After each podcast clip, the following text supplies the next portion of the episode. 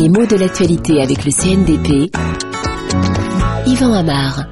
Depuis la formation du nouveau gouvernement britannique, ce pouvoir bicéphale, c'est-à-dire à deux têtes, hein, le bi renvoie à cette idée de deux et képhalé, ça veut dire la tête en grec, eh bien depuis la formation de ce gouvernement qui met en avant David Cameron et Nick Clegg, euh, c'est la perplexité qui domine dans les réactions politiques. Les milieux européens dans l'expectative, titre le site de RFI, ce qui signifie bien que on ne sait pas exactement quoi penser. Ces milieux politiques ne sont pas trop sûrs des directions que prendra le tandem qui est nouvellement aux affaires euh, en Grande-Bretagne.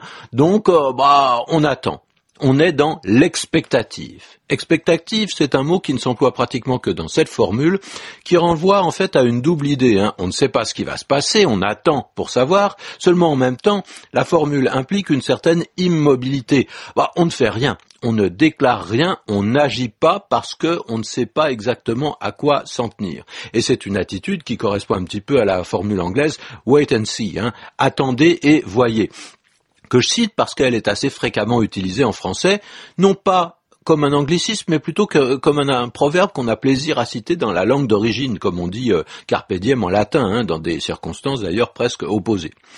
Alors on a d'autres expressions qui tournent autour de cette même idée d'expectative, légèrement différente. Hein. On est l'arme au pied, par exemple. C'est-à-dire qu'on ne bouge pas, mais qu'on est prêt à bouger, et même qu'on se tient immobile en attendant un signal pour agir. Et l'origine de l'image est évidente, hein, il s'agit d'un soldat équipé de pied en cap qui attend l'ordre.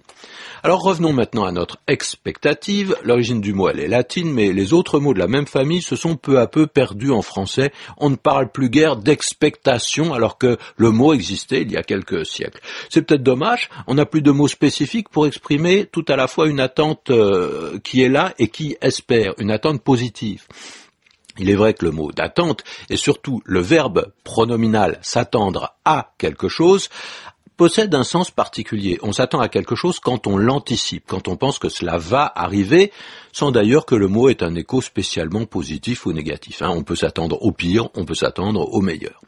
Mais cette ambiguïté charmante qui balance entre ce qu'on attend et ce qu'on souhaite, on la trouve encore parfois dans le verbe espérer. Oh, pas toujours, hein. C'est même pratiquement une spécialité méridionale. On t'a espéré toute la soirée. Ça veut dire on t'a attendu en souhaitant ta venue tout en tout tendu vers ta venue possible. Mais on sait bien que l'expression elle est plaisante, familière et que pratiquement on ne l'utilise qu'avec l'accent. Hein. On t'a espéré.